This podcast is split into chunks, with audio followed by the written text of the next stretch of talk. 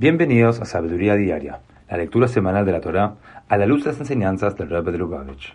En la segunda lectura de la parashá de Vayelech, Moshe aseguró al pueblo judío que a pesar de que él se hallaba próximo a morir, Dios seguiría estando siempre con su pueblo. Por lo tanto, nada tenían que temer de las naciones que ocupaban la tierra de Israel y que ellos estaban a punto de conquistar.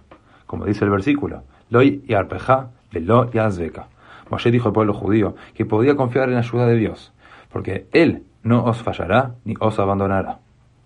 En un Fabrengen del año 5732, el Rebbe nos dijo que con estas palabras Moshe nos informó que aunque se nos ocurriera que la vida sería más fácil si estuviésemos libres de la misión de Dios y su asistencia, dicha vida no es posible. Dios nunca nos abandonará.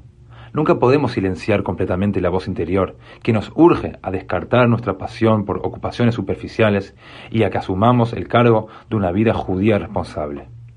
Por esta misma razón, nunca debemos sentirnos incapaces de cumplir con nuestra misión divina. Dios mismo, quien se niega a dejarnos solos y siempre nos anima a unirnos a Él para perfeccionar el mundo, está a nuestro lado para ayudarnos en nuestros esfuerzos por transformar el mundo en su morada.